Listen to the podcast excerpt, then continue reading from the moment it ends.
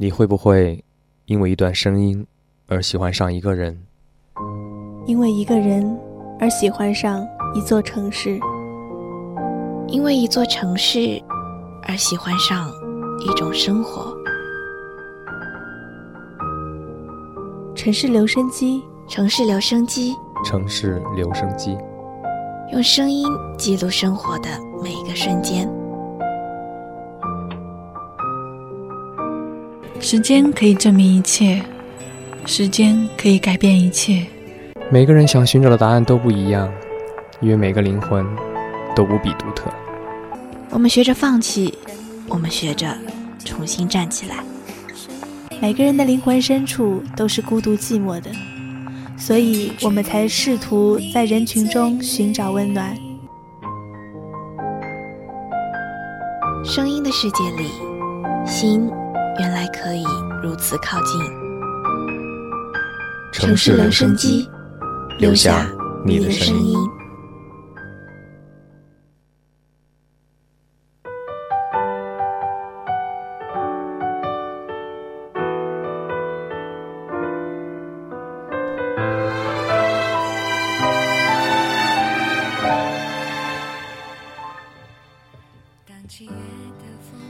让时间流过，声音沉淀。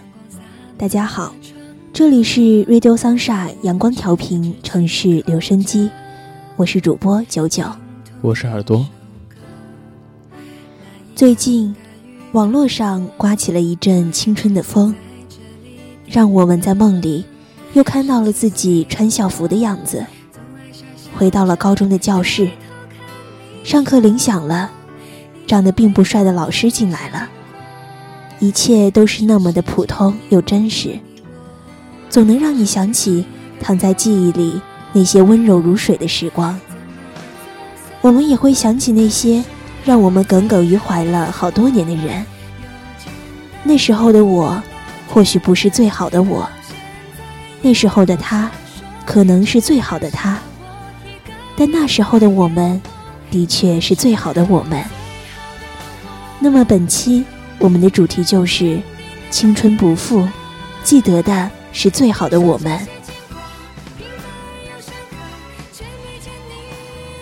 这是一部对我而言意义重大的网剧，因为它改编自我最喜爱的小说，有着跟自己相似的成长经历，相似的想法与对白，相似的校园与大海，就像它的名字一样。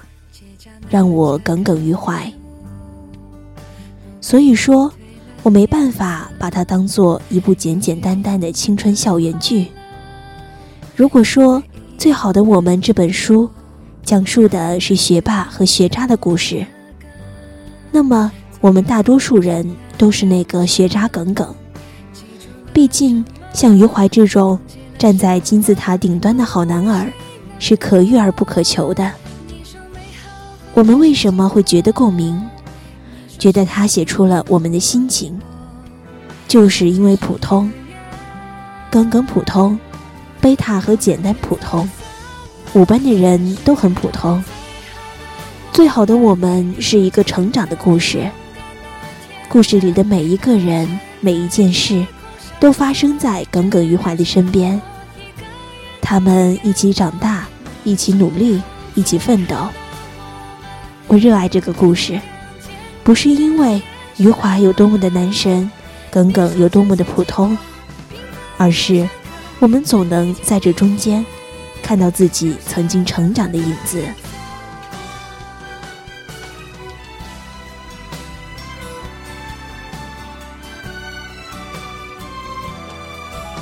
非典的这一年，中考改革只考了三门，并且难度降低。二零零三年非典，我七岁，小学二年级。耿耿考上了振华，遇见了余淮。每个人或许不可预测下一秒你遇见的那个人会与你发生怎样的联系，但是，请勇敢的相信与猜测，那个人或许就是你生命中最重要的那个人。耿耿初入振华。看到了校门口张贴的告示，尖子生被分在了前面的冲刺班，后面的学生按名次往下依次排列。有家长在告示前开心地打电话报喜，咱的孩子分到了尖子班。有些躺在记忆角落里的片段，像电脑的画面一样被激活了。我想起小升初考试的时候，我也是这样紧张的站在重点出征的成绩告示栏前，找着自己的名字。二零零三年，耿耿高一。我们的广播体操都是时代的召唤。那些懒洋洋的、不愿意伸起来的手，那些只有优等生才愿意认真做的动作，那些斜后方是自己喜欢的男生的小心思。高一的耿耿下课后还要值日，那些凳子放在桌子上，好让同学们打扫。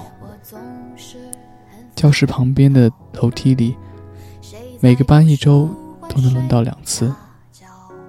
课上老师讲题，A 不对，B 显然不对，C 不符合常理，所以选 D。下一题，过了。当耿耿无奈的时候，总会看到郁怀关切的眼神，站起来说：“老师，我没有听懂，能再讲一遍吗？”曾经那个为了你而付出的那个人，你还记得吗？那时的他，是不是你心里最好的那个样子？干净、单纯、学习、玩闹，那些看似简单的日子，却成了我们长大之后最怀念的时候。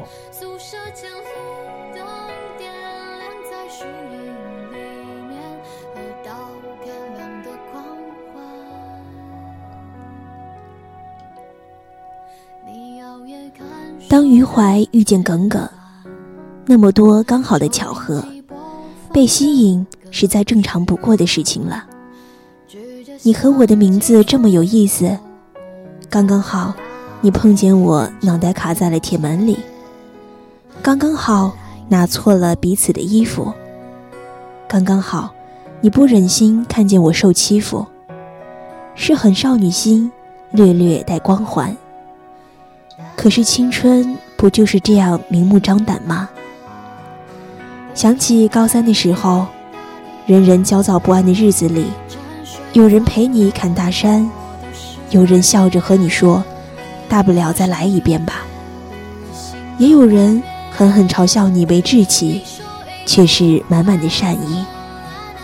庆幸有人带我脱离那个太多人愁眉苦丧的气氛。让我想起高三，不只有漫天的试卷，还有更多纵声高笑的畅快。里面每个人都演得很到位，有夸张的成分，但是却不让人讨厌。因为，就算或多或少都能从生活中找到原型。余淮是典型的校园风云人物，他长得帅，成绩好。而且不是死读书的学生。耿耿是成绩不好，但耿直、善良、可爱的女孩子。贝塔是豪爽的女汉子。陆星河是富二代，玩世不恭，对学校不屑一顾。还有里面的彭主任、张峰老师，都是学校里见得到的人物，再极端化了一些罢了。至于张平。我很喜欢这个角色，看上去很温和、好讲话，又有原则。因为如此相像，才会产生共鸣吧。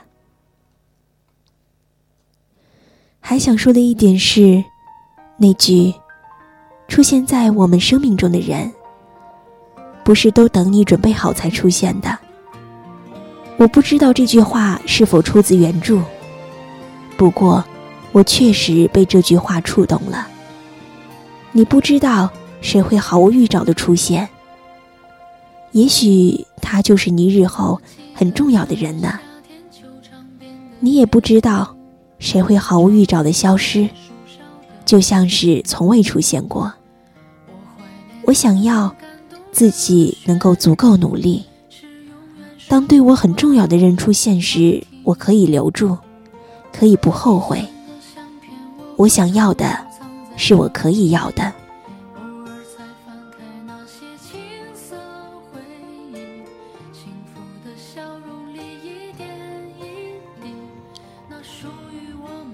大量的校服、军训、球场等高中元素充斥在这部剧中，因此每看到一个情景，你或许都会回到过去几分钟，回忆起高中生活。你或许永远会记得学校里总是会有一个实验班和好多普通班的存在。实验班里的学生高考毕业后。可能上的都是重点本科，而普通班里的学生高考毕业后能上的学校则是参差不齐。然而，高中的生活，每个班级总会有那么几个成绩特别好的人。现在的我们将这样的人称为学霸，也总会有那么几个成绩不好的人，而我们将这类人称为学渣。耿耿于怀。最好的我们，怀着懵懂又悸动的感情，在那历历在目的高中生涯，耿耿于怀三年同桌。当时的他是最好的他，可是许多年后的我，才是最好的我。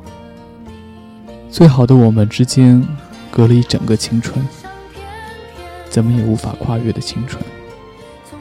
很喜欢谭松韵饰演的女主角耿耿，她有着比任何人都幸运的考试运，但是这也是她心地善良、发愤图强的奖励吧。或许她没有那么聪明，但她有了许多女孩子所没有的坚韧和坚持。那些和余淮生活的点点滴滴，都是令她无法言语的小甜蜜。她有着可爱的、天真的一面。也有着苦涩的暗恋。刘昊然饰演的余淮是一个学霸大神，偶尔吃醋，伴随着小傲娇。明明就是喜欢耿耿，却迟迟不想说出口。为了男孩子的尊严，君子一年，驷马难追。认为于许下的承诺，就必须付诸行动，所以他一直在等待着一个合适的时机。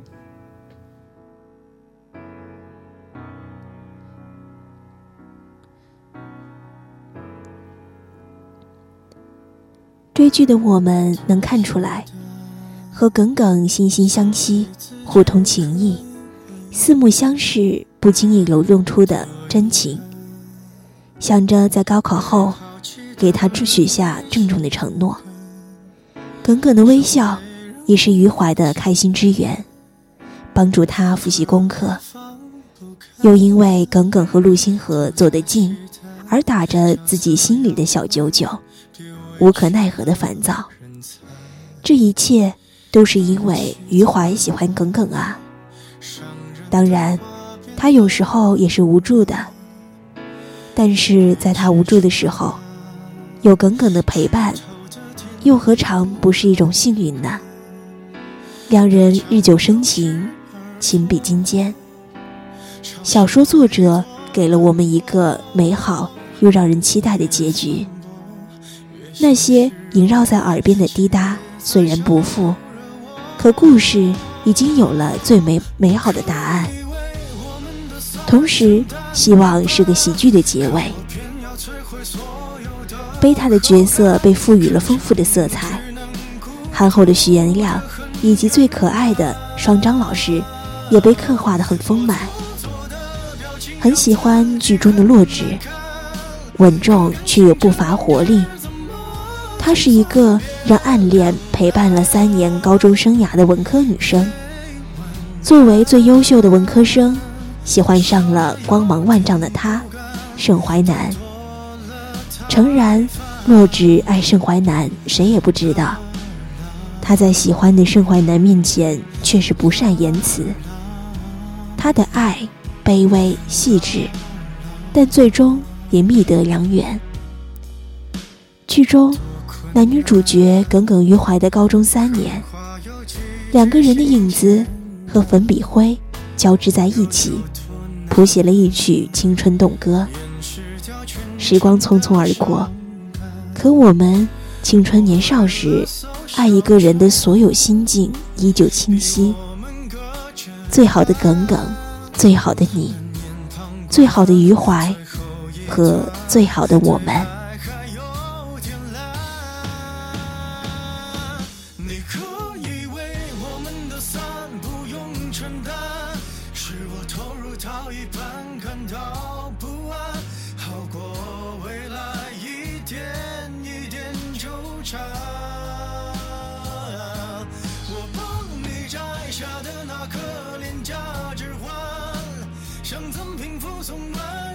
想趁着这肆意的感动还没过去，赶紧写对陆星河这个角色的感触。属于耿耿于怀的是我不枉耿耿于怀这么多年。属于陆星河的呢？之前我从来没有想过这个问题。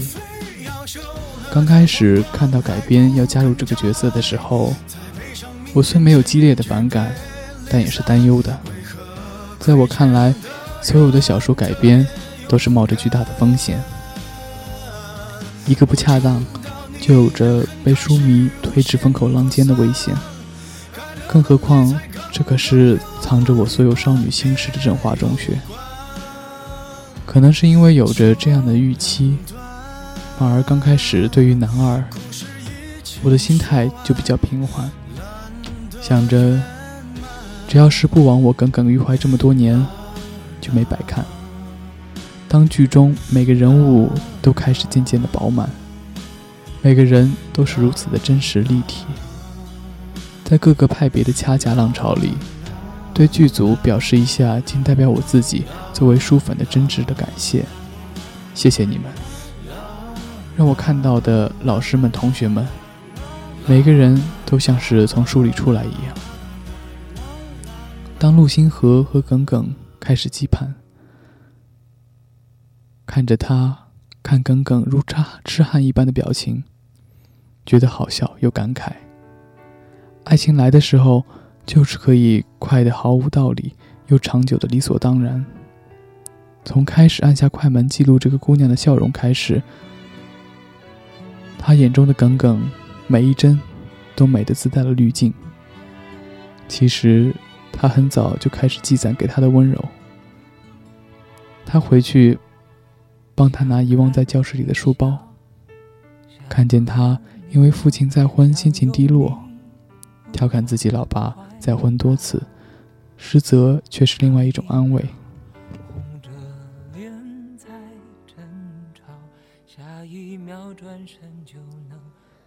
八月长安说过，遇到倒霉的时候，最希望听到的不是安慰，而是你看。我比你还惨啊！拍照时花光了他相机里的胶卷，他折返时给他买了满满一书包的胶卷。离开五班时，陆星河还在耿耿的抽屉里留了一幅画。他希望耿耿可以活得自由。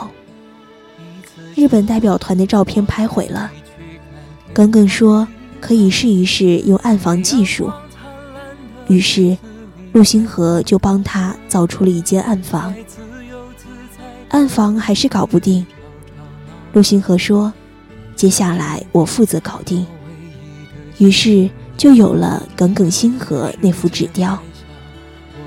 校庆话剧的时候，陆星河想给耿耿送花，却看到耿耿和余淮相处甚欢的画面。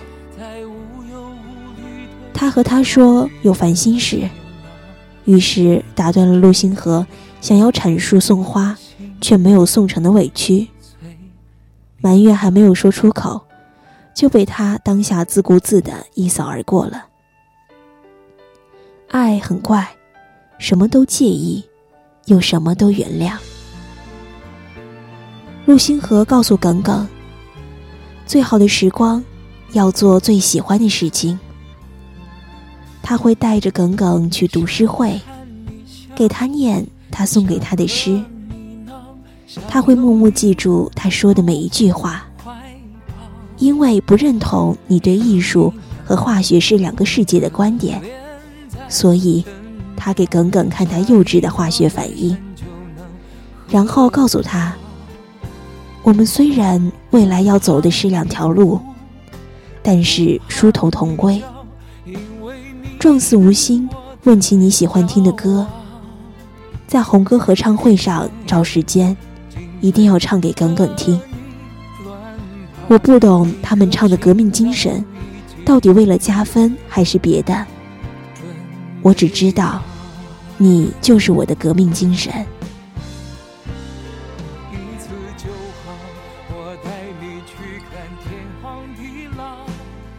在阳光灿烂你今天看起来很不一样哎！你这件衣服，我奶奶有一件一模一样的。耿耿，我觉得你特好看。虽然你在振华算不上美女，但是我就是喜欢看你。你笑也好看，哭也好看，生气也好看，就连你挖鼻屎我也觉得好看。你不平凡，你在我眼里特别的好看。他送他连载的情书，送他他中意的围巾。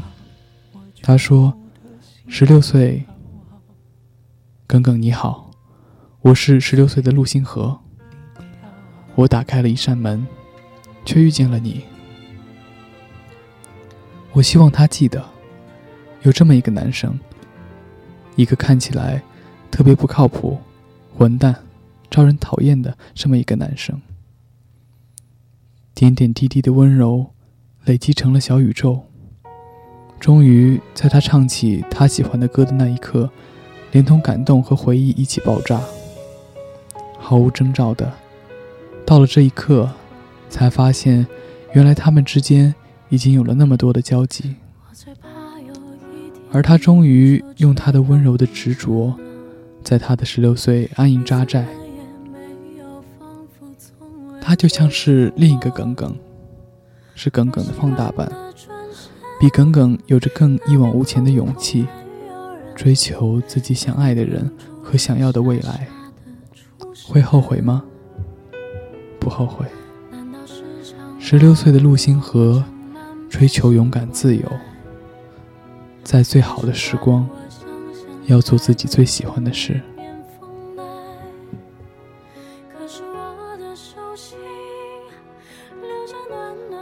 耿耿说：“我就是个平凡人。”陆星河说：“不，你不平凡。你眼中有春与秋，胜过我爱过和见过的一切山川与河流。”十六岁的耿耿会永远记住十六岁的陆星河，感谢他带给他的十六岁这一片星河灿烂。虽然结局是。不枉耿耿的耿耿于怀了那么多年，我终究没有等到他释怀的那一天。只是遗憾，你终究无法躺在我的胸口，欣赏夜空最辽阔的不朽，把心子放入眼眸。却有一瞬消失都散了我们啊，曾经也为试卷上的分数烦恼过，曾经也有过小暧昧、小悸动，不是美好的心动。时间一年年的过，越来越觉得遇到一个人，然后心生欢喜，是一件多么欢欣的事。因为越来越少了，你因为一个人的笑容。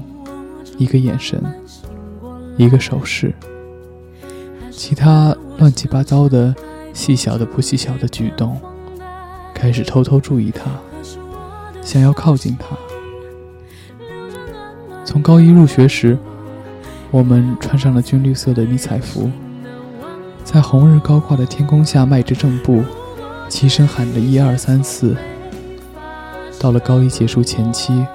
我们开始讨论学文还是学理，然后为文为理的我们就去到了不同的班级。从高二在教学楼的楼梯里偶遇时，你说当初为什么不学理？虽然我现在也很想知道，如果学理的话，自己会有什么样的以后。到高三毕业时，我们在同学录上写下对彼此最真诚的祝福。然后去往不同的城市。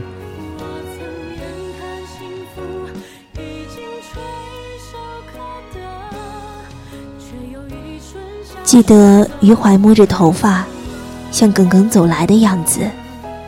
那时候，坚定而单纯。记得耿耿鼓起了勇气，却说了句：“余淮，我真的很喜欢跟你做同桌。”那时候的木讷，记得陆星河在火车呼啸而过的时候，对耿耿说：“陆星河喜欢耿耿。”那时候的悲壮与感动。记得许颜亮在机场拥抱贝塔时候，那时的无奈与不舍。记得多年以后，余淮匆匆跑来，说：“不好意思。”我来晚了，那时的欣喜。记得那棵刻着耿耿于怀的树，被时光深刻了的笔记，还依然清晰的留着当年的回忆。时光走了，跨过了我们青春的河，但有些事情，有些人，却怎么也不会忘记。的确。地球是一个圆，我们怎么会走散了呢？幸好，后来，耿耿又遇见了余淮。幸好，时光没有将他们所抛弃。不枉他们耿耿于怀了那么多年。那么，在我们的心里，是否依然有一个人？让我们耿耿于怀呢。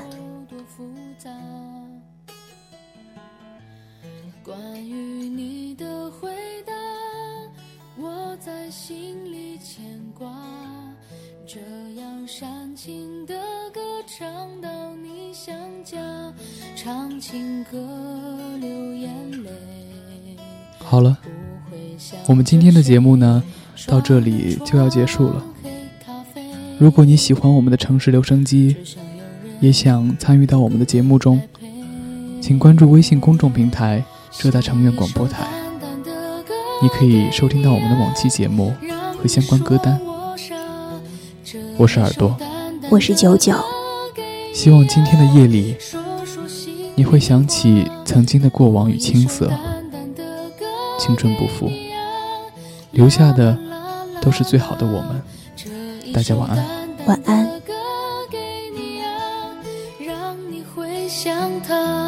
我会一直拥抱着你，告诉他们，我也会牵挂。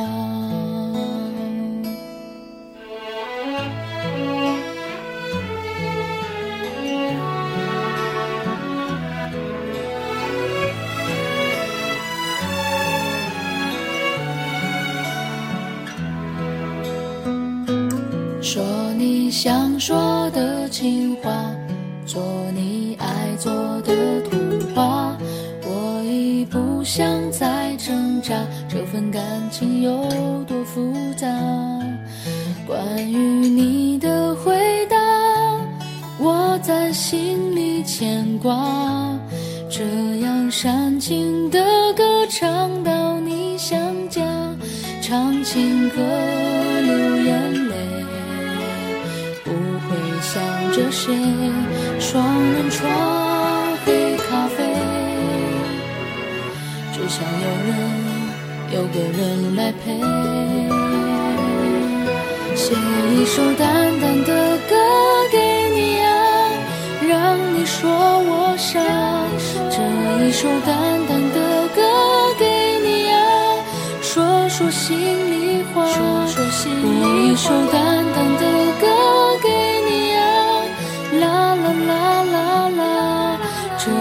首淡淡的歌给你啊，让你回想他，我会一直拥抱着你，告诉他们我也会牵挂。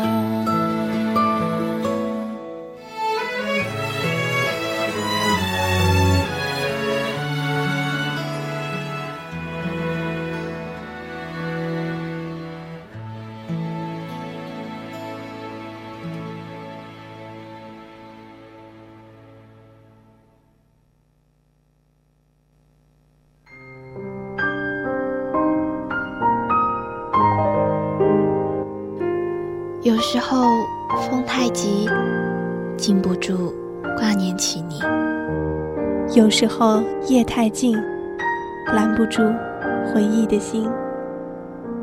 你在哪里飞翔？跟谁一起看夕阳？当黑夜拂去沉重的武装，思念穿越而来。